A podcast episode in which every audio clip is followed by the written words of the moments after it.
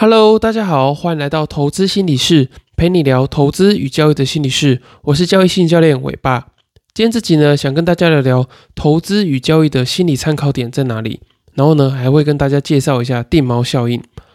那这个定锚效应呢，其实在蛮多呃行为经济学或者是呃投资跟交易心理学书里面都会看到。那他说的是，当我们在面对一些重要的呃金融或者是投资决策的时候，常常会受到先前一些呃重要的资讯啊，或者是一些经验的影响，然后呢来决定说，哎，我们决策的这个心理参考点在哪里？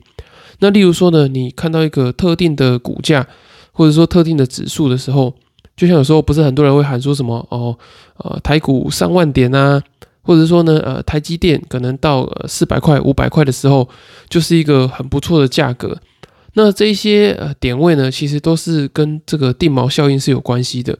那当这个点位快到的时候，你可能就会对于呃这只股票会有一些评价，或者是说呢，你会受到这个参考点的影响，然后呢去调整你对它的这个心理的估值。那除了在投资当中以外呢，其实定锚效应在我们的这个生活中也非常的常见。例如说，你上礼拜在 A 商店买了一条面包八十元，那当你在这个 B 商店看到类似的这个面包的时候呢，诶，你可能就会以这个八十元来当做这个面包卖的贵或是便宜的参考点。所以呢，我觉得了解这个定毛效应啊，对于我们的交易或者是生活都是有非常大的这个帮助的。那接下来我想跟你分享一下，就是这个定毛效应到底在我们的这个交易过程中会产生什么样的影响跟关联性。那第一个最大的影响呢，就是我觉得它会让你对于特定的价格产生执着。那这个我其实在这个二零二一年那个时候，其实还蛮印象还蛮深刻的，就是常常会有人问我说：“诶，这个呃台积电跌到这个价位可不可以买？”然后呢，这个问题我大概听了大概有三到四次以上。那很多人都会对于呃某只股票的某个价格，他会特别有感觉。可是我觉得这个其实大部分都是受到这个定锚效应的影响，因为股价在呃上涨的过程中，它其实是非常动态的，就它的这个整个基本面的状况啊会不断的改善，然后整个外部的环境呢也会不断的去做一些调整，就是你现在可能呃这只股票是三十块，可是如果说五年后它还在三十块呢？呃，我觉得它可能就有一点呃不是那么好，因为等于说，哎，它过了五年时间，它本质上都没有一些好的进步嘛。那照理讲，它应该是要有一些呃缓慢性的成长。那如果说它不是因为配息的这些原因的话，那如果说它过了五年还停留在一个同样的价位，那就表示说这只股票它可能呃在这个整体的呃不管是产业结构啊，或者是整个呃产品的竞争力上面。可能并不是那么的呃优于预期这样子，所以当你发现说你自己如果说呃某一只股票，然后你一直卡在某一个价格，然后呢就觉得说，哎，这个价格没到，我就不买或是不卖的话，你就要想想看你自己是不是深陷这个呃电锚效应的影响。因为我觉得如果说你有这样的想法的话，可能你在投资跟交易的过程中会失去蛮多的弹性，然后呢也会让你呃可能陷入一些呃时间成本上的损失。那第二个定锚效应跟交易的关联性呢，就是你对于某一家呃公司啊，或者是某一些呃资产价格，可能会受到一些历史框架的限制。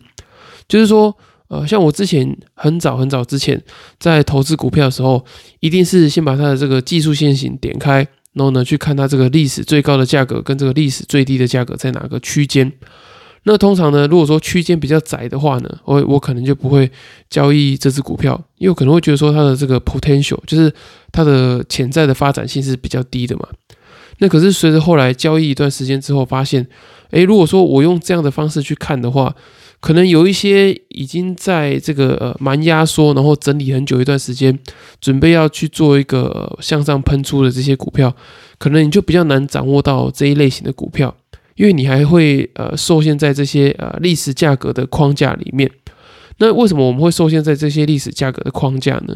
就是因为呃这些历史的最高价跟最低价，它可以提供啊两个锚点，那你就不用去很费心的去思考说，哦这家公司的产业结构怎么样啊，这家公司的这个成长性到底是如何，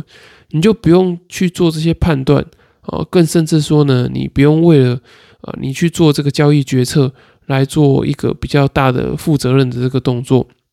所以我觉得，呃，当你一直去看这些历史的最高价或是最低价的时候，有时候你可能就会陷入一些呃这个地锚效应的盲点里面。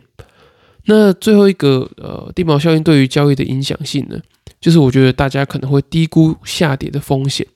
那这个低估下跌的风险呢，就是你可能会以刚刚我们讲的嘛历史最低价来当做这个下跌风险的这个参考性。然后呢，当你把历史最低价当做锚点的时候，可能呃一个股票一直下跌下跌，然后下跌到这个历史最低价的时候，哎，你就觉得说我好像可以去做一个逢低买进的动作。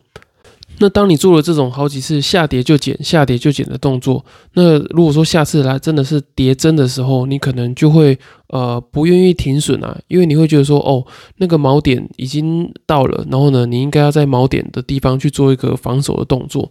那并不是说这样的逆势的行为不对，而是说你如果说把这个锚点太当做是你呃在交易过程中的唯一的依据的话。你很容易却会忽略掉这个风险，然后呢，可能在那个锚点的附近呢下了太大的单这样子。那关于这个部分呢，我跟大家分享一个例子，就是在二零二零年的时候，石油的期货曾经有跌到负值。那这个时候呢，呃，造成蛮多人在这个石油的期货市场中，呃，获得这个蛮大的亏损。那二零二零年的时候呢，因为这个 COVID-19 的关系啊，那个全球的石油供给过剩。然后导致说市场对于石油的这个需求，然后呢一直拉不起来，然后呢这个石油的价格就不断跌，不断跌。那最惨的状况呢是这个石油曾经有跌到这个负值，那可是很多人他在跌到零点几元的时候呢，就大批的去抢进这个石油的期货，因为毕竟很多人都没有遇过这种啊期货会变到负值的这个状况嘛。那当它在不断下跌的过程中呢，越靠近零的地方，大家就不断的买，不断的买。然后呢？可是他们都却忽略了这个石油的基本面的因素，所以最后在这个零点几元买的人呢，呃，大部分都被呃抬出市场。所以我觉得，呃，除了要去想那个参考点以外呢，去了解整个根本性的因素，其实也是非常重要的。你如果说你在交易的过程中只去看这些参考点，就是所谓的锚点的话呢，你可能会呃会有一些失真的这个状况。那我觉得这个是要大家要去特别注意的。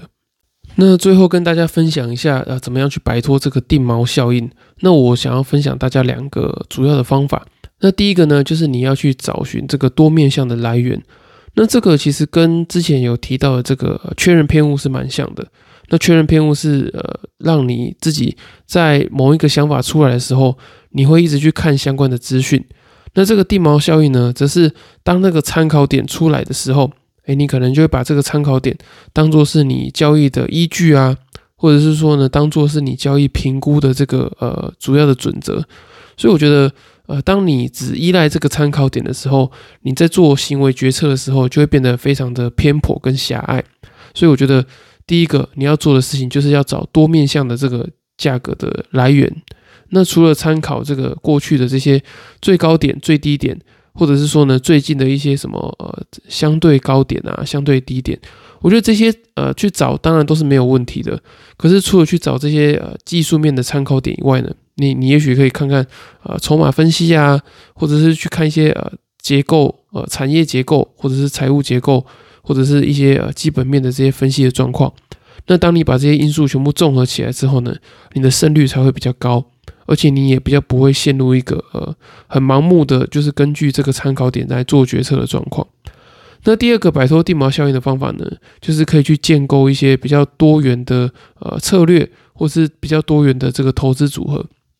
那以刚刚在前面有讲到的例子，如果说呃价格一直在跌，然后跌到你的这个历史低点，或者是相对低点的这个参考点的时候，哎，你可能就会想说，好，这样我就来做这个逆势接单，然后去做一个区间的交易。